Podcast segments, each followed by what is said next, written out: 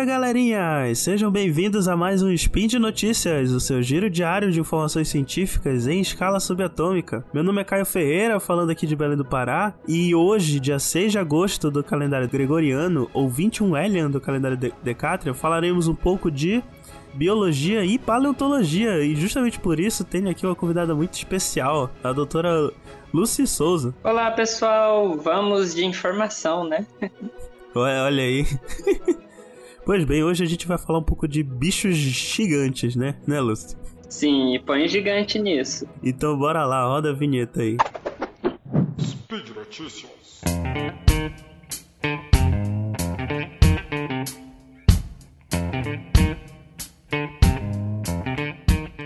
Então, pessoal, acabou de sair uma notícia fresquinha do forno, que é o resultado de uma pesquisa multi-institucional, do qual a, a, a, nossa querida doutora Lucy fez parte, que é sobre uma revisão do Purosaurus brasiliensis. Aí a pessoa olha isso aqui, olha, escuta, ela fica pensando, mas o que, que é o Purosaurus, né? Que nome esquisito. Purosaurus, nada mais nada menos, é do que o maior crocodiliano que, que já viveu na história deste planeta, não é, Luz? É ele mesmo, e ele é brasileiro, tá no nome, e a gente tem que ter muito orgulho dele. Então, por isso que além dos esforços em construir conhecimento científico sobre ele, a gente tem que ter esse patriotismo de divulgar e fazer divulgação científica com esse animal que é fascinante, gigantesco e fofinho. É muito fofinho, realmente.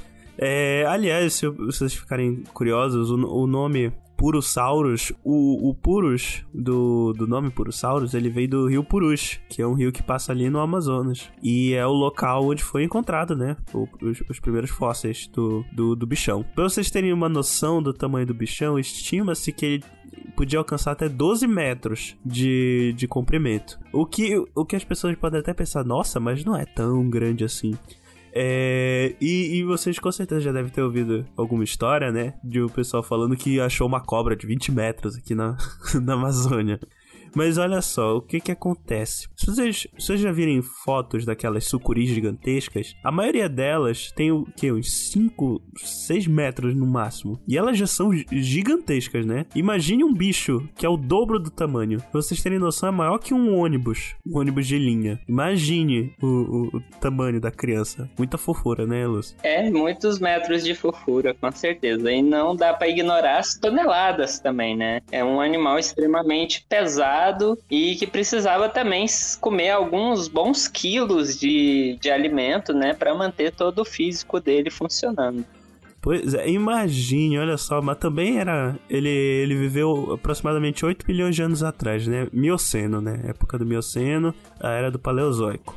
Ou seja, era uma época, gente, que tinha muito bicho grande. Se vocês quiserem ouvir um pouco mais sobre isso, tem um sidecast sobre a megafauna do, do Cenozoico. E, e aí tinha, não faltava bicho grande, né, pro, pro Saurus comer naquela época. Pois é, a gente tinha a maior capivara fóssil, que foi um dos maiores roedores que já existiu. A gente tinha preguiças gigantes terrestres. A gente tinha um animal que parecia um toxodonte. Ops, a gente tinha um toxodonte que parecia um, elef um elefante, não. Ixi, me embananei todo. A gente toxodonte tinha um é um bicho diferente, que né? parece um hipopótamo. Ele é um Isso. animal semiaquático. E a gente tinha, inclusive, mastodontes, né? Que são parentes distantes dos elefantes atuais. Então, bicho grande é o que não faltava. Tinha o Gliptodonte também, né? Nessa Sim, época mas esse é um pouco mais crocante, né?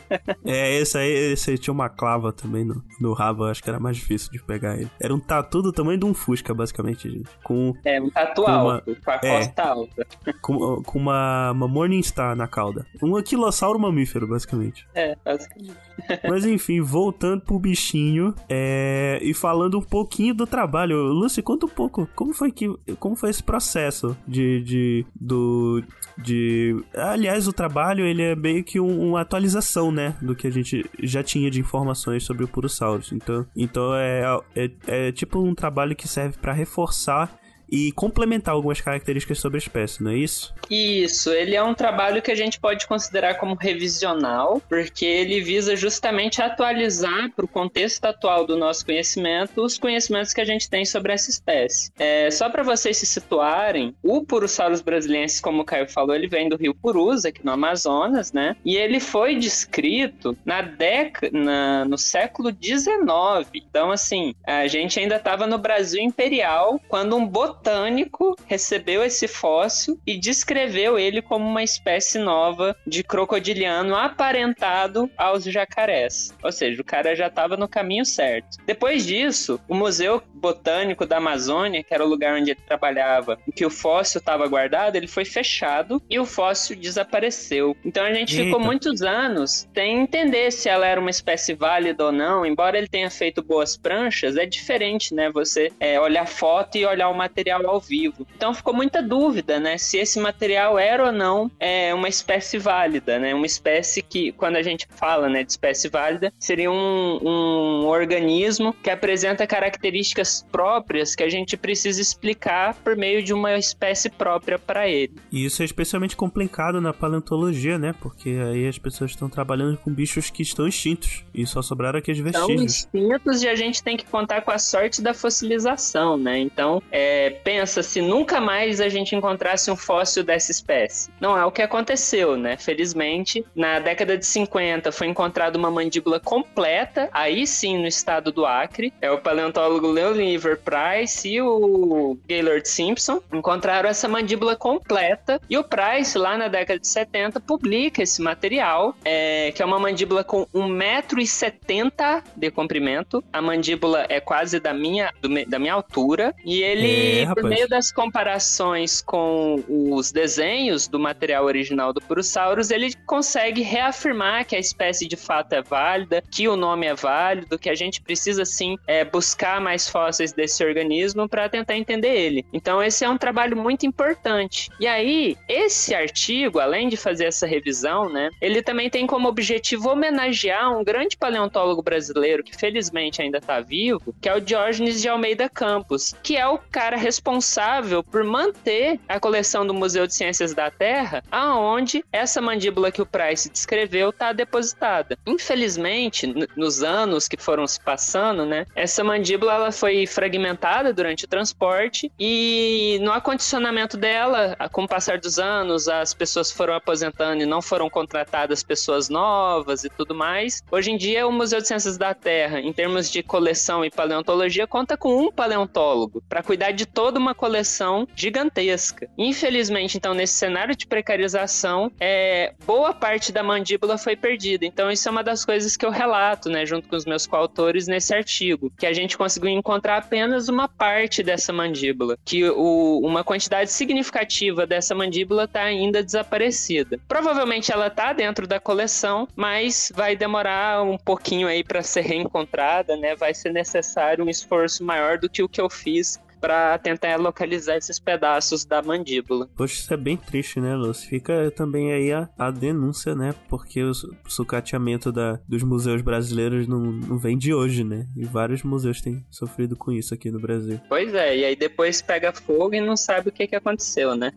Pois é. Enfim. é. Mas então, Lucy, aliás, se, se, tiver algumas pessoas morando ou no Acre, né, ou no, ou no Amazonas, tem alguns lugares que as pessoas elas podem visitar para ver o, o bicho meio que inteiro, né? Numa proporção. Onde são esses lugares, Dulce? Então, no Acre, a gente tem os fósseis originais do Purosaurus brasiliensis, né? Depois desse achado do Price, foi encontrado um outro material de Purosaurus ainda mais completo lá no Acre, que é um crânio e uma mandíbula. Então a gente passou então a conhecer o crânio dessa espécie, que é fenomenal. O crânio tem 1,50m de comprimento e esse material está gratuitamente acessível e exposto na Universidade Federal do Acre, no Laboratório de Pesquisas Paleontológicas de lá. Já, se você quiser ter uma noção do tamanho real do animal e entender o pós-crânio desse animal, aí eu te convido a vir visitar o meu local de trabalho, que é o Museu da Amazônia, onde a gente tem uma exposição em que nós temos uma réplica, né, do Purosaurus brasiliensis, reconstituído osso por osso com a maior criteriosidade científica que a gente podia fazer com as condições financeiras que a gente tinha.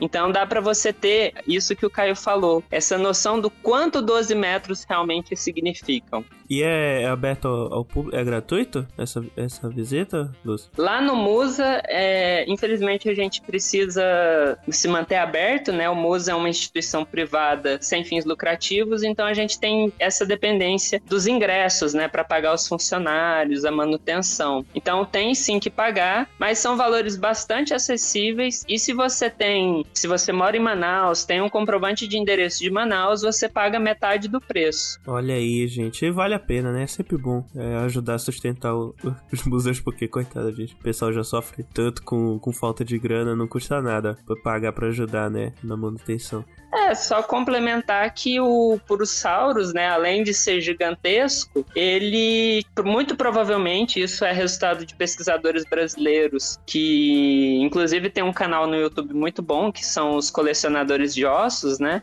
Eles têm Sim. um artigo com outros coautores que mostram que, se eu não tô enganada, a força de mordida do Purosaurus brasiliense seria seis vezes mais forte do que a do Tiranossauro Rex. Então, todo mundo aí, vamos parar de pagar pau pra dinossaurinho e valorizar os nossos crocodilos gigantes aqui do nosso Brasilzão. Eu quero ouvir aqui nos comentários quem que vocês acham que ganham na porrada entre Purossauro e Tiranossauro Rex. Eu vou voltar no, no Purosaurus. Porque só Eu o já da morte já, ali. Já ganhou. Purosaurus aqui é, é o win. Quem apostar no T-Rex tá perdendo sinto muito. É isso aí.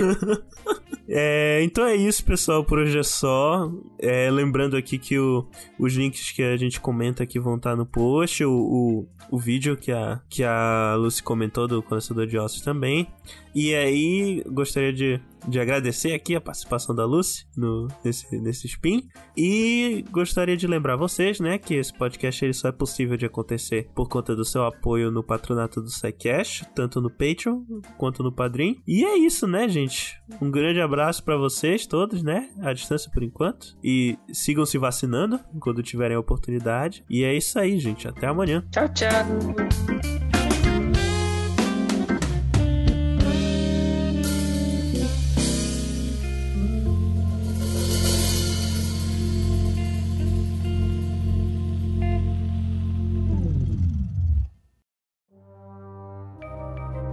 Este programa foi produzido por Mentes Deviantes.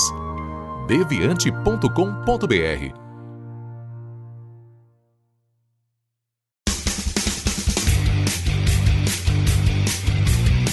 Cortes, edição de podcast.